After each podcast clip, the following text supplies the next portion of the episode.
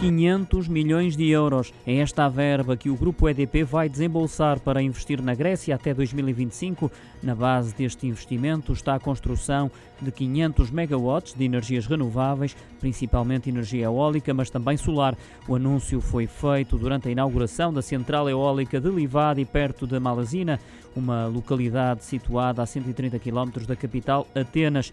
Nessa cerimónia de inauguração da central eólica, Miguel Stilwell de Andrade falou do momento histórico para a EDP Renováveis e de um importante marco para a presença da empresa na Grécia.